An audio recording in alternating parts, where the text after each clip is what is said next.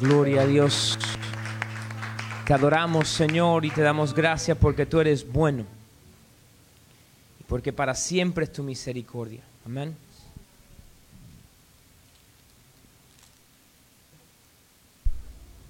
Gloria a Dios.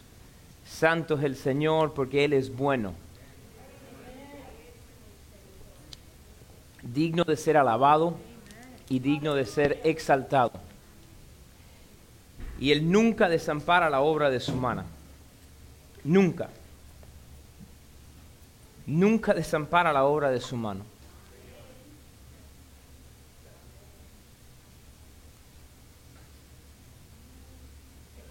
Y te adoramos, Señor, y te damos gracias. Porque veremos la victoria.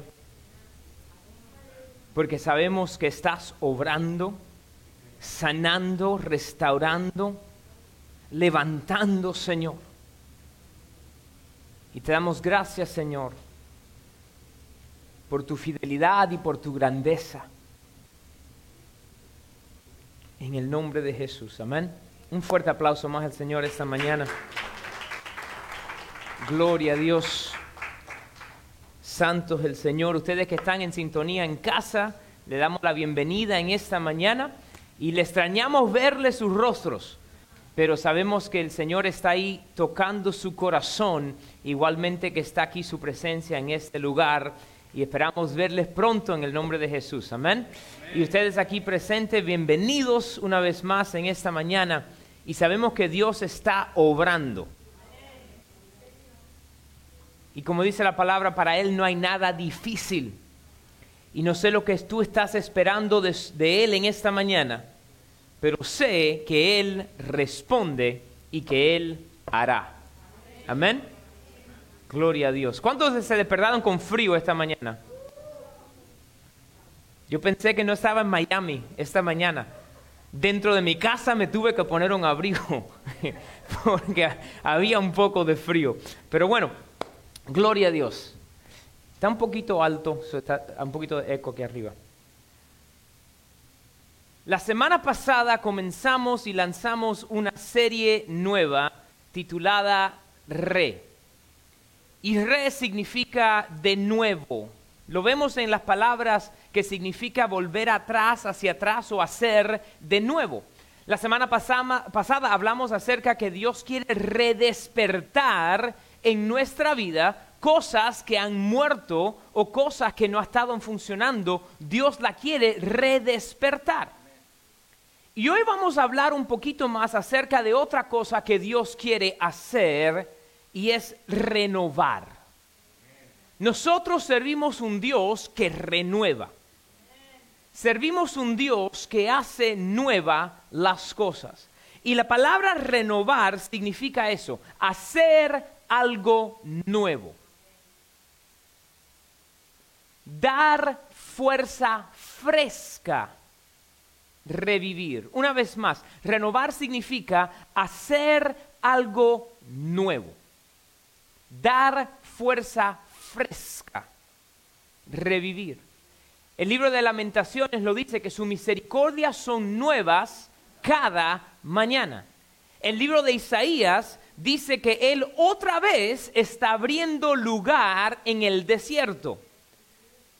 Y Dios, quiero que lo noten esta mañana, ustedes en la casa igualmente, Dios es experto en hacer las cosas nuevas.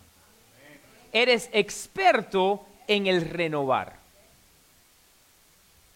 ¿Sabes? No sé cuántos de ustedes han buscado o contratado a alguien que haga una renovación en su casa.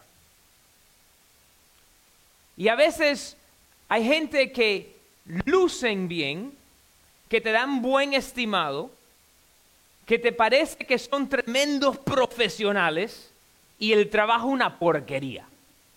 ¿Le ha pasado? Para los cubanos la palabra porquería no es mala, por si acaso en otros países lo es. En Puerto Rico tampoco, right? Ok, making sure. o sea que el español es un idioma bastante belicoso. En algunos países una palabra significa algo, en otros es la misma palabra. Así que Cuando la dije, algunos de los ojos de ustedes me miraron un poco raro y dije, ok. Pero Dios es experto en renovar. Y no solamente que lo renueva, sino que lo hace lucir como si fuera nuevo completamente. Es experto. Mira lo que dice la Biblia en el libro de Isaías. Quiero que vaya conmigo al libro de Isaías, capítulo número 40. Isaías 40, verso 27. Isaías 40, 27. Mira lo que dice. ¿Por qué dices, oh Jacob, y hablas tú, Israel, mi camino está escondido de Jehová, y de mi Dios pasó mi juicio? ¿No has subido, no has oído que el Dios eterno es Jehová, el cual creó los confines de la tierra? No desfallece, ni se fatiga con cansancio, y su entendimiento no hay quien lo alcance. Él da esfuerzo al cansado y multiplica las fuerzas al que no tiene ninguna. Los muchachos se fatigan y se cansan. Los jóvenes flaquean y caen. Pero los que esperan a Jehová tendrán nuevas fuerzas. Levantarán alas como las águilas. Correrán y no se cansarán. Caminarán y no se fatigarán. Mira, aquí en el planeta Tierra hay un dicho en casa de herrero, cuchillo de palo. ¿Qué significa? Hay mucha gente que son expertos en su ámbito, pero en su hogar, como ya están cansados de hacer todas las cosas con el hierro, comen con cuchillo de palo. Dios no es así. Dios nos puede renovar nuestras fuerzas porque es un Dios que no se cansa. Dios puede restaurarnos porque es un Dios en completa perfección. Y si están tomando nota, yo quiero que la note esta mañana. Dios renueva nuestras fuerzas. Dios renueva nuestras fuerzas. ¿Y qué es lo que dice el pasaje bíblico? En los que esperan en Él. Esperar en Él significa tener su esperanza en alto. Esperando, expectativa de lo que Él va a hacer y Él renueva nuestras fuerzas. Salud. Sé que fue por el frío, no, me voy a asustar. Él renueva nuestras fuerzas. Tal vez en esta mañana usted dice, el año 2020 me acabó, me drenó las baterías por completo. Buenas noticias. Si esperas en Jehová, él renueva tus fuerzas. Y la pregunta que te quiero hacer, y ustedes en casa igualmente, quiero hacerte esta pregunta, ¿dónde tienes tu expectativa? ¿En quién estás esperando? Porque un partido de política, en ese partido no puede estar nuestra esperanza. En un hombre no puede estar nuestra esperanza. En un trabajo no puede estar nuestra esperanza. Nuestra esperanza tiene que estar plenamente en Jehová de los ejércitos. Y cuando depositamos nuestra esperanza en Él, nuestras fuerzas son renovadas. Él es experto en el renovar. Mira, si estás anotando en esta mañana, yo quiero que anotes esto. Dios renueva nuestro espíritu. Dios renueva nuestro espíritu. El libro de Salmos capítulo 51, verso 10. Dice así, aquí lo escribe el salmista, Salmo 51, 10. Crea en mí, oh Dios, un corazón limpio y renueva un espíritu espíritu recto dentro de mí. Una vez más, este es el salmista, David escribe esto. Crea en mí, oh Dios, un corazón limpio y renueva un espíritu recto dentro de mí. ¿Sabes cuándo David escribió este salmo? Lo escribe después del que el profeta Natán le confronta por su pecado. David vio a Betsabé. David duerme con Betsabé. David manda a Urias a ser asesinado y es confrontado por su pecado y se arrepiente. Y en su arrepentimiento clama al Señor y le dice, renueva en mí tu espíritu recto. Tienen que entender algo. El arrepentimiento sincero es lo que permite que Dios renueve tu espíritu. Si no hay sinceridad en el arrepentimiento, no hay nada. Tenemos que ir hacia Él repentidos, pero sinceramente. Usted sabe lo que estoy hablando. Si usted tiene hijos, especialmente más de uno, usted sabe que a veces sucede algo y uno le dice, ve y pídele perdón a tu hermano o a tu hermana. I'm sorry. Y entonces lo miramos y le decimos, no, no, no, pero de corazón, con sinceridad. Sucede lo mismo en las escuelas. Sucede lo mismo en tu trabajo, ustedes que son adultos. Fulanito hizo algo, o lo hiciste tú y el jefe dice, bueno, tienes que arreglar las cosas, ve y dile a fulanito. I'm sorry. Nosotros como adultos sabemos actuar un poquito mejor, ¿no? Y podemos ir y decirle, ay, mira, José, de verdad que, te digo que, fue mi mala, mi fallo. Y, se va uno diciendo, pero descarado, yo no quería pedirle perdón nada. Pero Dios conoce nuestro corazón. Y hay que ver sinceridad en nuestro arrepentimiento. Y entonces Dios renueva nuestro espíritu. Una vez más, si estás anotando, quiero que lo anotes. Dios renueva nuestras fuerzas. Dios renueva nuestro espíritu. Y quiero que anotes esto en esta mañana. Dios renueva nuestra mente. Dios renueva nuestra mente. Nosotros necesitamos que nuestra mente sea renovada. Quiero que entiendan algo. Cuando uno nace, no tiene pecado, ¿verdad? Tenemos una naturaleza pecaminosa, pero no sabemos lo que es bien y mal. Llega un momento donde un niño tiene el uso o el sentido de razón y entiende lo que es bueno y lo que es malo.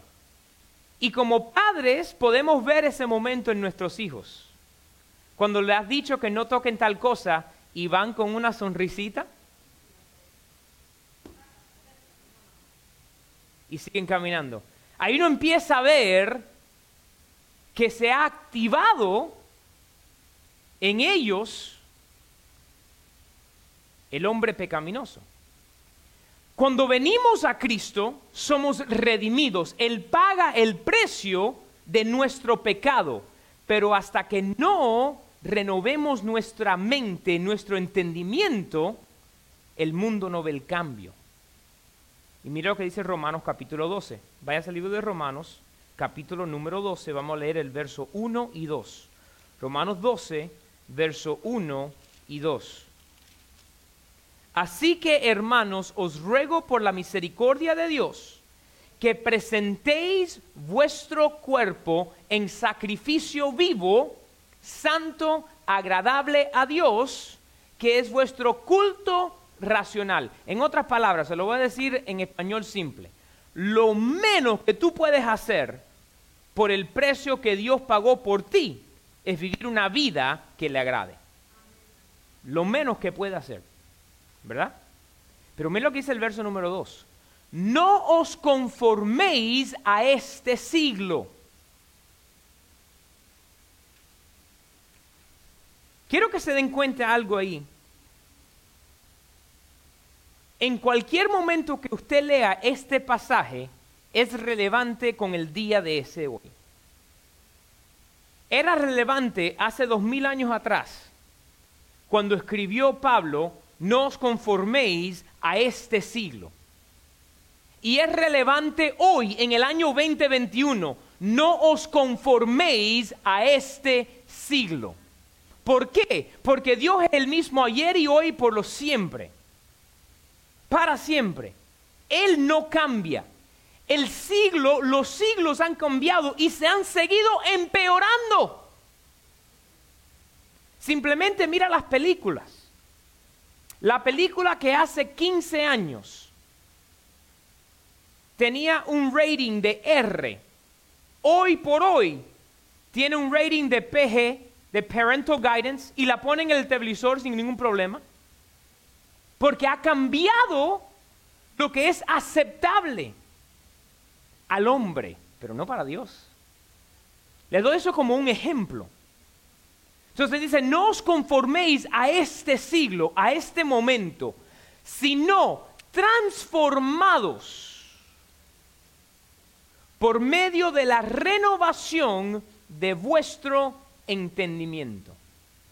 Transformados por medio de la renovación de vuestro entendimiento del su uso de sentido, de su mente. ¿Y sabes por qué Dios quiere renovar tu mente? Para que comprobéis cuál sea la buena voluntad de Dios, agradable y perfecta. Déjame decirte, tenemos que parar de llamarnos cristianos y vivir como un mundano.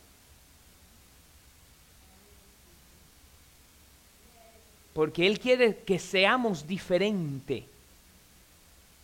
Que nuestra mente no piense carnalmente, sino de la manera que Él piensa.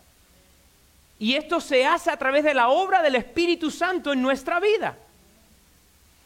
¿Cómo es que Dios renueva nuestra mente? Mientras más pasamos tiempo con Él, cuando estamos en tiempo de oración, cuando estamos en tiempo de adoración y alabanza, cuando estamos leyendo la palabra. La Biblia dice que la fe viene por el oír y el oír de la palabra de Dios. Nosotros nunca vamos a ser transformados si no pasamos tiempo escudriñando la escritura. No es suficiente el usted oír un mensaje bíblico un domingo en la mañana, sino diariamente llenarse de lo que dice Dios en su palabra, porque eso es lo que te renueva. Y no es suficiente hacerlo una vez, sino contaño. Mira, mis hijas las tres van a la escuela. Yo fui maestro en el sistema escolar. Y te puedo decir que algo que siempre se hace, específicamente por decir en la matemática, es que se repasa lo que ya se aprendió. Cuando están empezando un capítulo nuevo, en todos los libros de matemática hay preguntas de lo que ya se enseñó. ¿Por qué? Porque fue fundación a lo que van a seguir haciendo.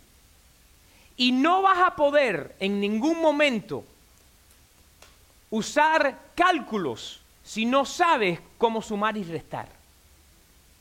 Entonces, lo que Dios nos enseña en la palabra va edificando sobre fundación y vamos aprendiendo. Y ya porque eres cristiano por 20 años, no significa que los rudimentos no son importantes, porque aunque estés trabajando con cálculos, tienes que saber cómo sumar y restar. No se te puede olvidar lo que ya aprendiste. Eres transformado y podemos seguir hacia adelante. Y no podemos decir, bueno, ya eso yo lo leí una vez. No, continuo día tras día leyendo de la palabra, porque la Biblia es la palabra de Dios viva, eficaz. Y como es viva, Dios te puede hablar algo completamente diferente cuando leas ese pasaje de nuevo. Y eso va renovando nuestro entendimiento para ya no más pensar como pensábamos cuando éramos mundanos, sino pensar como Dios piensa y que nuestra naturaleza se empiece a ver como la naturaleza de Él. Sus deseos se convierten en nuestros deseos. Su voluntad se hace realidad en nuestra vida porque Él va renovando nuestra mente. Tenemos que poner de nuestra parte. Tenemos que buscar de Él. Yo me acuerdo cuando yo estaba en la universidad hace muchos años. Tenía un maestro el cual él abría su oficina tres veces a la semana por un tiempo específico. Y él no cobraba para darte tutoría, él no cobraba para ayudarte, él estaba siempre en su oficina esos tres días de tal hora a tal hora. Nosotros como estudiantes teníamos que hacer el esfuerzo de ir a su oficina y decirle, no entiendo el problema. Y él nos ayudaba. De la misma manera, Dios en su trono está esperando que clamemos para entonces renovar nuestra ofensa, nuestra fuerza, renovar nuestro espíritu, renovar nuestra mente. Él está dispuesto y tiene la habilidad, pero tenemos que hacerlo. Él está esperando que nosotros entremos. Y yo quiero que anoten esto esta mañana. Dios, como le dije, renueva nuestra fuerza, renueva nuestro espíritu, renueva, nuestra mente. Dios renueva sus promesas a nosotros. Dios renueva sus promesas. Quiero darle estos ejemplos. ¿ok? Anótenlo. Voy a hablar acerca de Abraham. Dios me ha estado ministrando mucho en la vida de Abraham mientras que he estado leyendo el libro de Génesis en estas semanas. En Génesis capítulo 12 vemos que Dios llama a Abraham. Es donde le dice, levántate y sale de la casa de tu padre al lugar que yo te mostraré. Y le da la promesa inicial, te voy a hacer una nación grande. Bendeciré a los que te bendicen, maldeciré a los que te maldicen. Es la promesa que le da Abraham. Entonces, en el capítulo 13, verso 16, Dios le renueva la promesa un poquito diferente para que la entienda. Le dice, cuenta el polvo, como el polvo de la tierra será tu descendencia.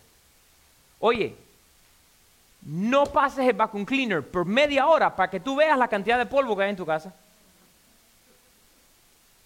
¿Se han hecho la pregunta de dónde viene el polvo? Uno puede limpiar y pasar por ahí un ratico después y ya otra vez hay polvo. Y la promesa, ya Dios le había dicho en el capítulo 13, te voy a hacer grande, le dice, como el polvo de la tierra. Entonces, en el capítulo 15, verso 5, le dice, sal hacia afuera y cuenta las estrellas. Así será tu descendencia. Tal vez Abraham no entendió. Dios dijo, bueno, le dije como el polvo, porque el polvo está en todas partes. Y parece que le fue muy difícil. Déjame hacerlo un poquito más simple. Mira, mira las estrellas en el cielo. Quiero que sepan, él no vivía en Miami en el siglo XX, eh, en el año 2021. Vivió en tiempo donde no había electricidad y estaba en el medio del desierto. Usted sabe cómo se veían las estrellas, ¿verdad? Les renovó la promesa. Y entonces, una vez más, en el capítulo 22, después que nace Isaac, que el Dios le dice, sacrifícamelo, entrégamelo, y él lo lleva, después que él va y hace el acto de sacrificar a su hijo, y Dios le dice, para, ya he visto que tú no vas a aguantar nada de mí. Le vuelve una vez más a renovar la promesa en el capítulo 22, verso 17, le vuelve a decir como las estrellas, pero no usa polvo. Esta vez dice, y como las arena en la orilla del mar. Era la misma promesa que Dios le siguió diciendo, restableciendo y renovando en Abraham.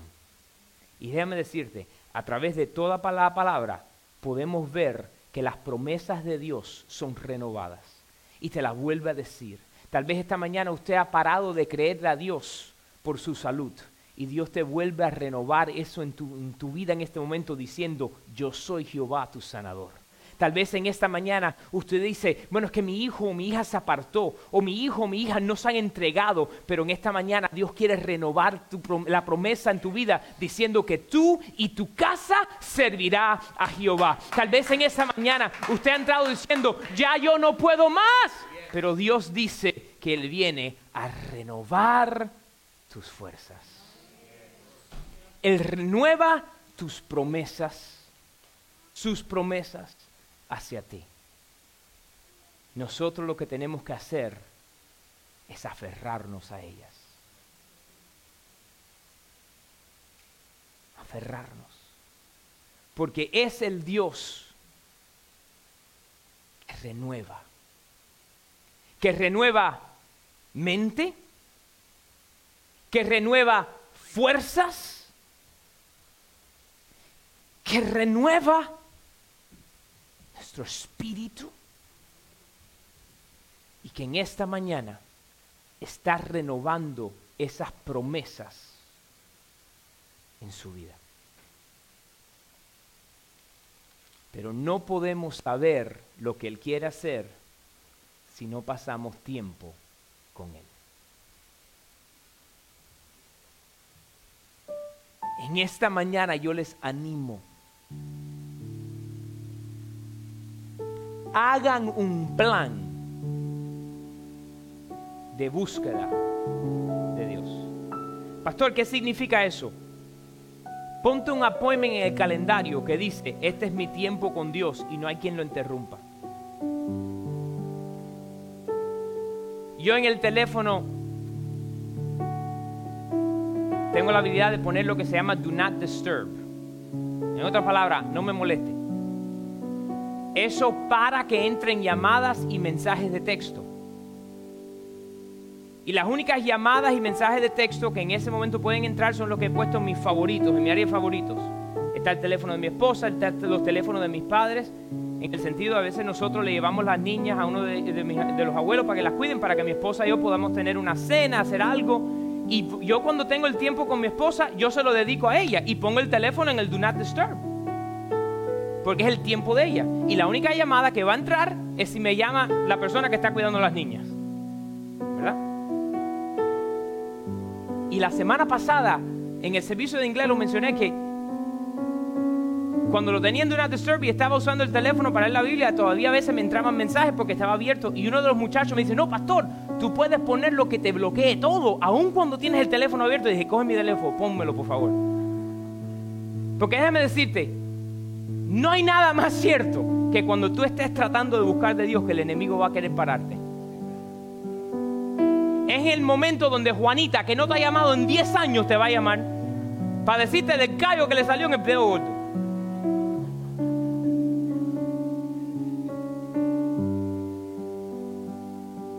Pero cuando estás en el trabajo, tú no contestas el teléfono. Cuando tú estás haciendo las cosas que estás supuesto a hacer, tú no lo paras, tú te enfocas. Tienes que hacer lo mismo para tu tiempo con Dios. Un tiempo donde nadie te interrumpa. Nosotros estuvimos en una conferencia hace unos meses atrás y uno de los pastores dio un ejemplo que de verdad que me, me tocó. Él dijo que él estaba ahí hablando con Dios. Y que Dios lo miró y preguntó, le preguntó, ¿qué es lo último que te dice tu esposa antes que entren en su tiempo de intimidad. ¿Entiende lo que estoy diciendo? Y él se miró y le dijo, no, sí, sí, Dios le, puso así en el corazón, no, sí, sí, ¿qué es lo último que te dice tu esposa antes que entren en el tiempo de intimidad? Bueno, Dios, tenemos hijos pequeños, así que ella me dice, ve y cierra la puerta. Dios le dijo, y es lo que yo quiero que tú hagas cuando tú vayas a sentarte a buscar de mí. Ve y cierra la puerta porque es nuestro tiempo de intimidad. Y si tú quieres que Dios renueve en ti, tienes que enfocarte Para este año mi esposa y yo hemos tratado de llevar las cosas a un nivel más. Estamos aún planeando con una semana de anticipación los días que yo llevo a las niñas a la escuela, los días que la lleva ella. ¿Para qué? Porque el día que yo llevo a las niñas a la escuela, yo sé que mi cita de tiempo con Dios es a las 9 de la mañana. Pero en el día que las lleva ella es más temprano. En el momento que ella se sale de la casa, yo me meto en mi oficina. Ella sabe que ella me puede si hay una emergencia. Y el otro día yo estaba en mi tiempo y ella me llama para decirme algo. Y mi respuesta a ella fue, honey, tú sabes que este es mi tiempo con Dios. Y me estás llamando y lo que me estás diciendo no es una emergencia. Y me dijo, I'm sorry. Porque yo sé que cuando es el tiempo que ella me dice, yo voy a buscar de Dios, yo no la llamo. A menos que sea una...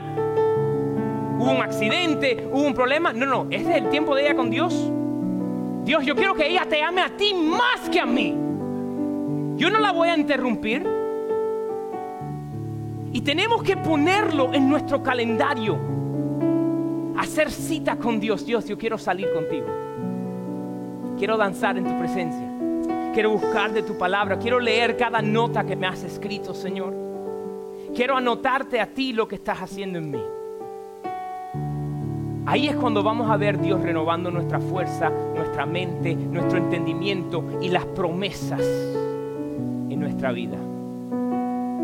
Así que te hago ese reto, a cita con Dios, para que tú veas cómo Él renueva en ti. Pongámonos en pie. En esta mañana yo quiero darte la oportunidad de hacer a Jesús el Señor de tu vida. La Biblia es clara. Dice que de tal manera amó Dios al mundo que dio su único Hijo para que todo aquel que en Él crea no se pierda, mas tenga vida eterna. Y dice la Biblia que si tú confiesas con tu boca lo que crees en tu corazón, serás salvo. Así que en esta mañana, si alguien aquí en, en el edificio o alguien en la internet, usted dice, yo nunca me he rendido al Señor y quiero hacerlo hoy. Yo quiero que ores conmigo esta mañana. Inclina tu rostro, cierra tus ojos. O tal vez tú te has apartado de Él y hoy quieres restablecer, renovar tu relación. Yo quiero que tú digas esto conmigo, iglesia, oremos juntos y dile, Señor, soy pecador y por mis fuerzas no puedo llegar a ti. Pero yo creo que Jesús es tu Hijo, que Él vino a la tierra, vivió una vida perfecta, murió en la cruz y resucitó de los muertos para pagar el precio de mi pecado. Y hoy le pido a Jesús que venga a vivir en mi corazón y que anote mi nombre en el libro de la vida. Y de ahora en adelante, Señor, soy tuyo y tú eres mío en el nombre de Jesús. Señor, en esta mañana yo oro sobre tu pueblo, sobre mi vida. Y te pedimos, Señor, que tú sigas renovando. Señor, haz lo que tú quieras hacer en nuestra vida. Sí, Señor. Renueva nuestra fuerza. Señor, renueva nuestra mente. Señor, renueva nuestro espíritu. Señor, renueva tus promesas hacia nosotros. Y te damos gracias porque este es el año donde estás redespertando y renovando en cada uno de nosotros, haciendo cosas nuevas. Y lo recibimos en el nombre de Jesús.